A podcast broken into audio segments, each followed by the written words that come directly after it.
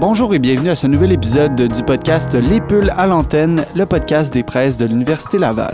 Mon nom est Félix Duchesne, je suis animateur à la radio de Chiz et aujourd'hui je m'entretiens avec Éric Laliberté et Michel O'Neill au sujet de leur ouvrage Pèlerinage, marche pèlerine et marche de longue durée au Québec. On a parlé de la définition du pèlerinage comme ils l'entendent dans leur ouvrage. On a parlé aussi des études pèlerines et où nous en sommes au Québec après 40 ans.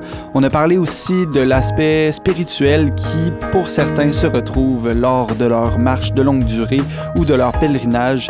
Bref, je vous laisse écouter ce podcast très intéressant avec Éric Laliberté et Michel O'Neill. Bonne écoute! Donc, je suis maintenant en présence de Éric Laliberté et de Michel O'Neill, les auteurs, les directeurs en fait du livre Pèlerinage, marche pèlerine et marche de longue durée au Québec. Bonjour messieurs, ça va bien? Ça va très bien. Tout à fait. bien. Je voulais qu'on euh, se parle aujourd'hui euh, justement pour, euh, pour présenter un peu à quoi ce, livre-là, finalement, les, sujets qu'il aborde et ben, un peu faire la promotion de, cet ouvrage pour que les gens aient le goût d'aller se le procurer. Donc, juste pour commencer, j'aimerais que vous présentiez à quoi finalement ressemblent vos parcours jusqu'à la rédaction de cet ouvrage dont on parle aujourd'hui. Veux-tu commencer, Michel? Ah, ça a l'air ben oui, vieux, on va te laisser la parole. Euh, en fait, moi, je suis euh, sociologue de métier. Euh, j'ai fait carrière dans le domaine de la santé presque toute ma vie, en fait, dont 30 ans comme professeur-chercheur à, l'Université Laval. j'ai pris ma retraite il y a une dizaine d'années. je suis devenu professeur émérite et ai commencé à faire de la recherche dans un autre univers que celui de la santé, dont j'avais pas mal fait le tour.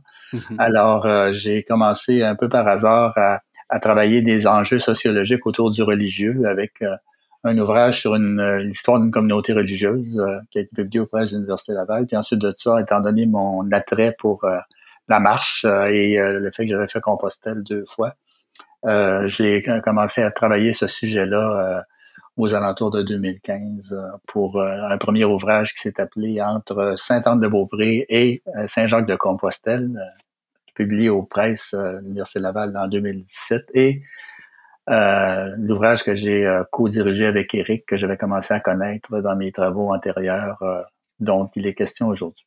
Voilà. Et puis pour vous, Éric Ah, ben moi, c'est ça, ça, remonte aux années 90, je dirais, à l'époque où on commence à entendre parler de Compostelle au Québec. Puis ça m'a interrogé, ça m'a interpellé. Puis je, je, faisais déjà, du, moi je faisais du vélo à ce moment-là. Puis j'ai commencé à, regarder ça. Qu'est-ce que qu'est-ce que c'était cette expérience-là? Mais ça m'a pris quasiment une dizaine d'années avant de, de me décider à me lancer sur un premier chemin de Compostelle. Ça est allé en 2007. Euh, j'ai toujours été, euh, bon, j'ai fait ma carrière en éducation, une bonne partie en accompagnement spirituel. Ma formation est en théologie. Euh, puis aujourd'hui, je suis doctorant en théologie. Je devrais terminer ma thèse l'an prochain et elle porte sur les pratiques pèlerines issues du modèle Compostelle. C'est dans, dans, tout ce parcours-là, j'ai eu à refaire et refaire à plusieurs reprises le chemin de Compostelle, différents chemins de Compostelle, parce qu'on sait qu'il y en a plusieurs chemins. Puis c'est ça, comme Michel le disait, ben, à travers tout ce parcours-là, avec la fondation aussi d'un organisme qui s'appelle Bot et Vélo, qui veut soutenir les pèlerins dans leur expérience pèlerine, c'est à travers tout ça qu'on s'est rencontrés, Michel et moi, puis qu'on a commencé à collaborer sur de différentes manières euh, sur euh, des projets pèlerins. Super. Donc, euh, on va commencer directement dans le vif du sujet, euh, peut-être avec. Euh, Monsieur La Liberté, vu que vous, vous, venez de, vous venez de parler. Dans le fond, définissez-moi ce qu'est un pèlerinage, comme vous l'entendez dans votre mmh. ouvrage. Une grande question. Hein? Est-ce qu'on peut définir le pèlerinage aujourd'hui? On peut dire beaucoup de choses du pèlerinage, mais je pense qu'on n'arrivera jamais à s'entendre sur une définition précise.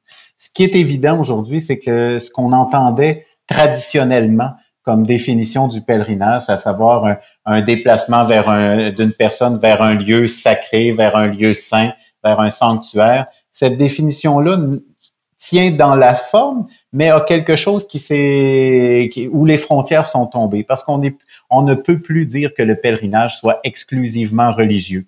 Il contient du religieux, mais il n'est pas qu'exclusivement religieux, ou plutôt de tradition religieuse, appartenant à une tradition particulière. Il y a toutes sortes de pèlerinages qui se sont développés avec les années, et c'est ce qu'on voit. Euh, bon, dans toutes les traditions, il y a eu toujours des pèlerinages, mais on voit apparaître avec euh, le début de ce millénaire du pèlerinage qu'on appelle séculier, du, même si c'est, certains vont dire, Peter Marjorie va dire entre autres que c'est un oxymore, en fait, un pèlerinage séculier. Euh, mais c'est ça qu'on retrouve un peu parce que ce sont des pèlerinages qui s'effectuent dans un monde séculier, mais où on a une, affaire à une spiritualité qu'on a à redéfinir, à renommer, à découvrir autrement. Tout ça s'est déplacé, puis on n'a pas les repères d'autrefois pour l'expliquer aujourd'hui. Alors, on a, on a beaucoup à, faire pour définir Comment ça se passe de ce côté-là des pèlerinages? Très intéressant. Euh, je vais maintenant me retourner vers euh, M. O'Neill. Euh, j'aimerais vous demander, même si vous y répondez un peu dans votre introduction, mais rapidement, où en sommes-nous au Québec après 40 ans sur les études pèlerines? Puis peut-être commencer en répondant à, c'est quoi cet ouvrage-là qui, finalement qui mélange le pèlerinage et le scientifique? Ouais, en fait, euh, les études pèlerines, euh, c'est une expression qui est quand même assez récente.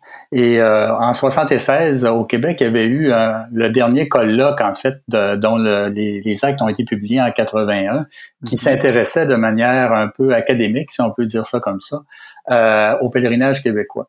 Il y a eu, après 81, un, grand temps de, je dirais, de, de peu de travaux académiques là-dessus. Et euh, les études pèlerines, on dirait, je dirais, ont, repris du poil de la bête là, quand même assez récemment.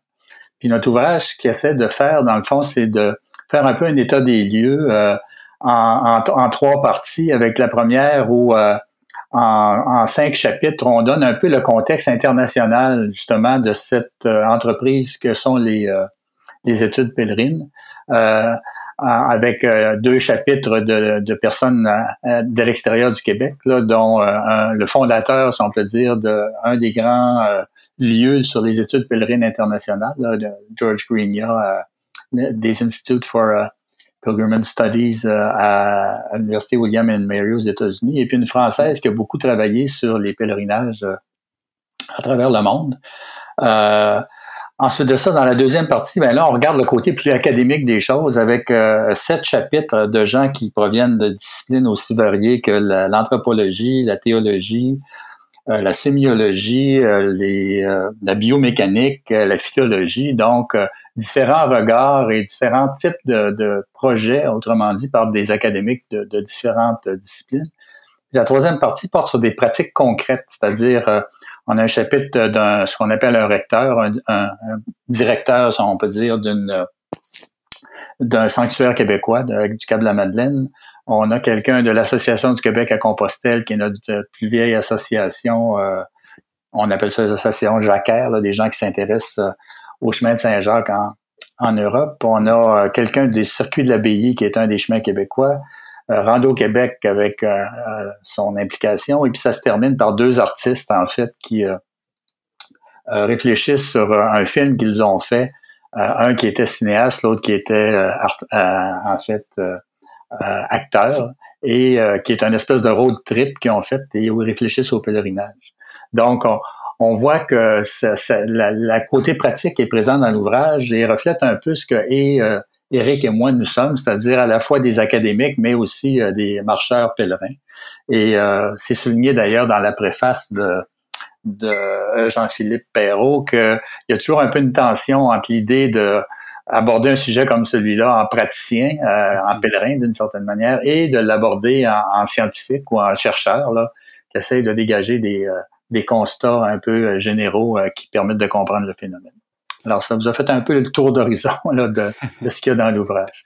Très bien. Puis, euh, ben, vous l'avez euh, dit euh, très bien en, quelques phrases que c'est aussi le, penchant pratique, mais aussi le, penchant théorique. Mais je voudrais savoir, pour ceux qui s'intéressent à cet ouvrage-là, chez les presses de l'Université Laval, c'est qui votre, votre public cible? Évidemment, quand on fait un ouvrage comme ça, le, but, c'est de, de, s'ouvrir au, plus de, personnes possible. Mais concrètement, vous avez fait ça entre guillemets, pour qui? Ben, moi, je pense qu'il s'adresse en particulier ben, à, tous ceux, premièrement, un qui s'intéresse à ces pratiques-là, qui sont de plus en plus populaires aujourd'hui. On a peut-être un groupe plus particulier qu'on cible parce que on est vraiment dans un créneau précis des études pèlerines, en bonne partie avec ce livre-là, qui s'adresse aux pèlerins randonneurs, à celui qui marche longtemps et qui fait euh, de ces, de ces marches-là du, du type de Compostelle. Alors, on a, on a peut-être plus ce, créneau-là, mais on aura aussi tous les gens qui vont s'intéresser à ce qui se joue autour des, des, pratiques pèlerines en général. Parce que d'observer d'autres contextes pèlerins, euh, comme on le voit avec euh, euh, Mathieu Boisvert à l'UCAM, qui va nous parler des pèlerinages indiens du côté de l'Inde, et euh, où on découvre tout à fait autre chose, une autre mentalité. On le voit avec euh, euh, Martin, Martin Larose qui va nous parler de l'origine du pèlerinage, qu'est-ce que ça signifiait peregrinus, ce mot latin qui est devenu pèlerin et qui est devenu religieux parce qu'à l'origine, pèlerin n'a rien de religieux. Alors on a on, a tout ce, ce, ce champ-là qui essaie d'explorer les études pèlerines dans toute leur euh, dans tout le, vaste que, que, ça contient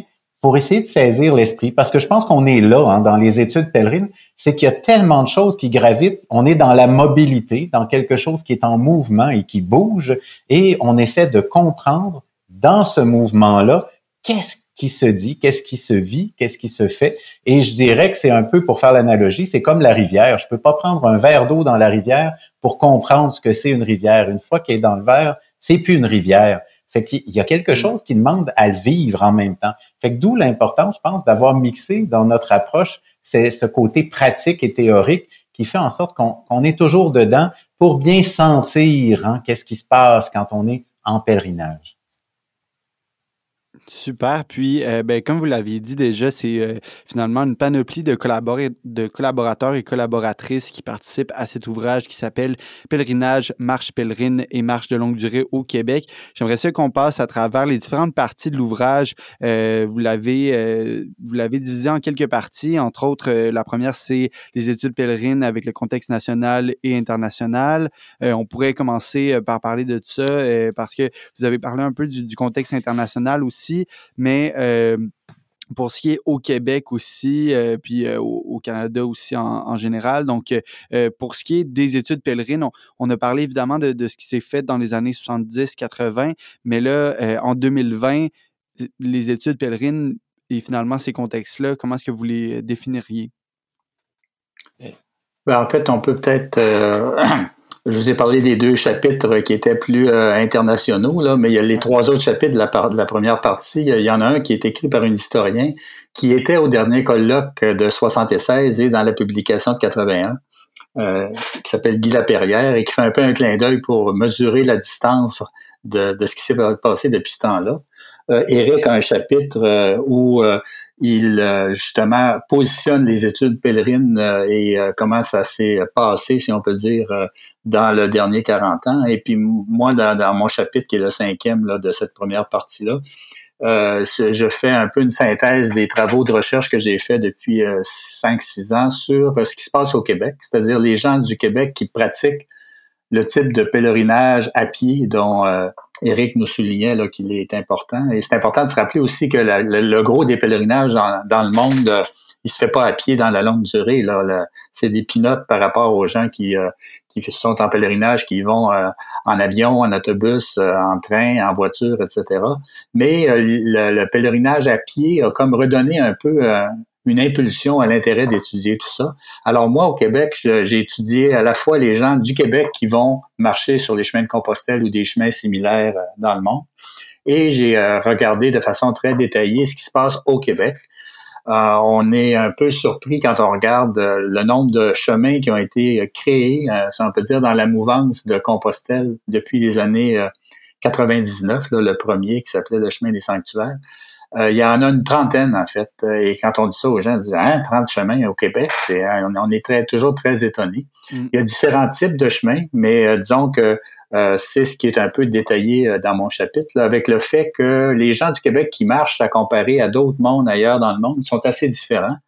Au Québec, c'est surtout des femmes de l'âge du baby boom qui, qui sont attirées dans une proportion là, souvent autour de 70 là, entre 60 et 70% par ce type de marche-là. Alors ça, c'est ce qu'il y avait dans la première partie.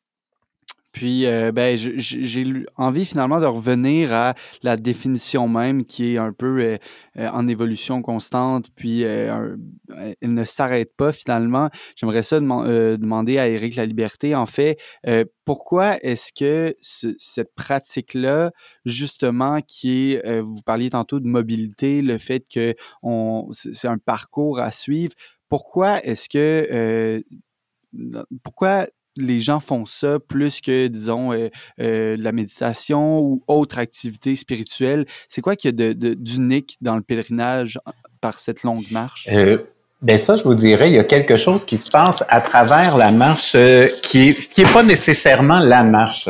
Hein? c'est le déplacement vraiment. Et c'est ce qu'on va, qui, est intéressant dans les études pèlerines parce qu'on on se rend compte que ça déborde l'élément pèlerinage comme on le connaît, de se rendre à l'oratoire Saint-Joseph ou à Sainte-Anne-de-Beaupré. Ça, c'était le pèlerinage connu. On allait à Fatima, à Lourdes, et ça, c'était des pèlerinages. Aujourd'hui, on parle de pèlerinage dans différents contextes, et c'est ça qui, qui, amène à réfléchir, ben, pourquoi on dit pèlerinage? Pourquoi ils utilisent ce mot-là pour rendre compte de leur expérience? c'est probablement ce mot-là est le plus proche de ce qu'ils sont en train de vivre quand on va utiliser le mot pèlerinage. C'est ça qui va être intéressant d'aller chercher, d'aller observer. Qu'est-ce qui se dit quand on dit pèlerinage? Euh, puis, ben, on parle de mobilité justement.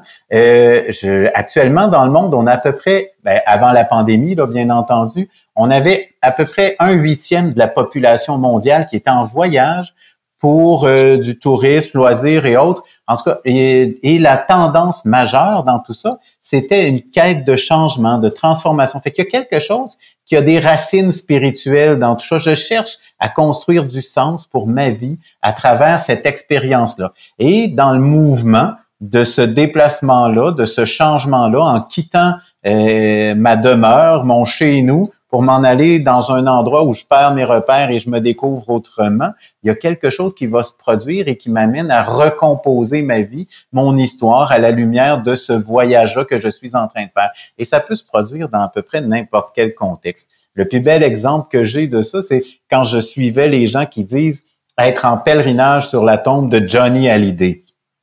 Moi, j'ai trouvé ça fascinant parce que dès le début, quand on a parlé du décès de Johnny Hallyday, les gens se sont mis à parler de pèlerinage sur la tombe de Johnny Hallyday. Je me dis, pourquoi ils disent pèlerinage? Pourquoi on en revient encore avec ce mot-là, hmm. pèlerinage? Puis c'est en écoutant les gens qui racontaient qu'est-ce qu'ils faisaient quand ils allaient sur la tombe de Johnny Hallyday.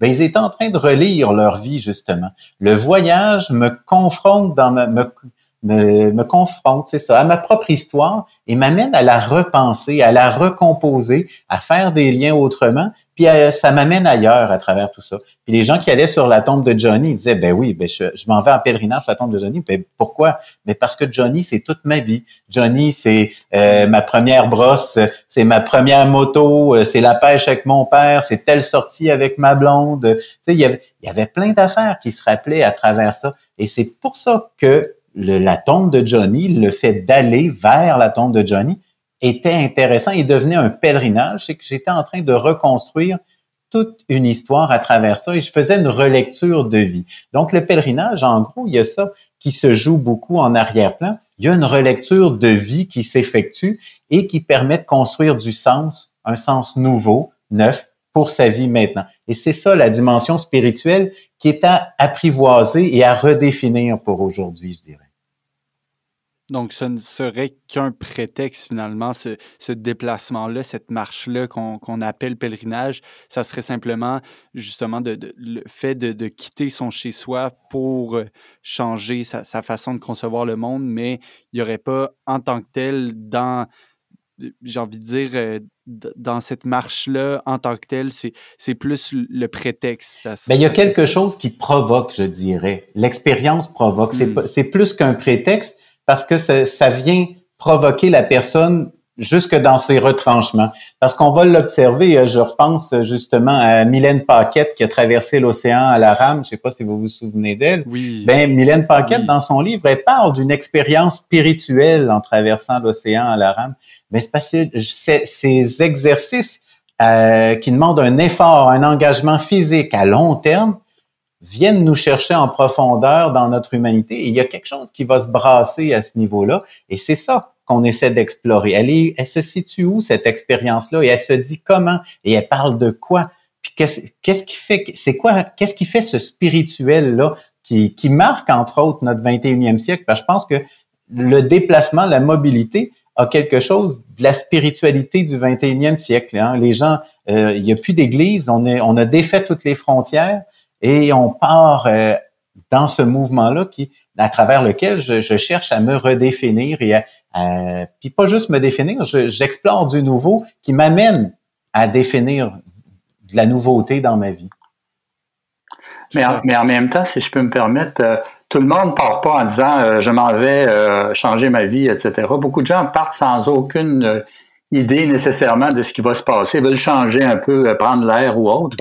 Mm. et euh, l'aspect spirituel pour beaucoup de monde n'est pas du tout euh, nécessairement présent au départ. Il n'est pas nécessairement présent non plus pour tout le monde durant ou après. Mais c'est certain que quand on marche longtemps, euh, qu'on a chaud, qu'on est ou l'effort physique, comme le rappelait Eric, est important. Veut, veut pas, ça, ça permet à l'esprit de brasser autrement. Et il y a, y, a un, vieil adage qui dit euh, partir randonneur, revenir pèlerin. Donc, euh, c'est pas nécessairement l'expérience de tout le monde, mais il se passe des choses souvent étonnantes. Et puis, c'est pas nécessairement, je dirais, quelqu'un qui s'en va euh, marcher pour des raisons euh, sportives ou qui s'en va sur les, ces chemins-là pour des raisons simplement culturelles, de voir des beaux bâtiments, etc. Mhm. Toutes les raisons sont valables pour, pour partir. Mais effectivement, dans beaucoup de cas, il se passe des choses inattendues euh, qui, qui transforment un peu la, la la vision de pourquoi on a, on a fait tout ça. Et je dirais même que c'est euh, au-delà de, de, tout le, de toute l'expérience du voyage, que ce soit un chemin, une randonnée, une traversée de l'Atlantique à la rame, la montée de l'Everest ou peu importe. Il peut se passer euh, quelque chose de spirituel comme il peut ne rien se passer, mais ce qu'il y a, c'est que justement, quand il va se passer quelque chose, c'est là qu'on va parler euh, de pèlerinage, qu'il y a quelque chose qui a été déplacé cette chose-là, elle apparaît. Fait que c'est une certaine expérience du voyage qui permet ça, mais ça ne veut pas dire que ça se produit tout le temps ou que ça aura lieu tout le temps, mais à un moment donné, ça se produit, puis on va le remarquer, on va l'entendre dans la manière que les gens vont parler de leur expérience, justement. Tout à fait. J'aimerais ça, euh, pour euh, conclure, demander à Michel O'Neill. En fait, là, c'est un peu particulier parce que vous veniez de dire euh, qu'il peut y avoir cet aspect spirituel-là comme il peut ne pas l'avoir, mais pour, pour finalement vivre peut-être plus ce, côté-là euh, euh, spirituel. Est-ce que c'est une pratique qui se fait plus individuellement ou en groupe ou les deux sont possibles? Comment vous percevez ça?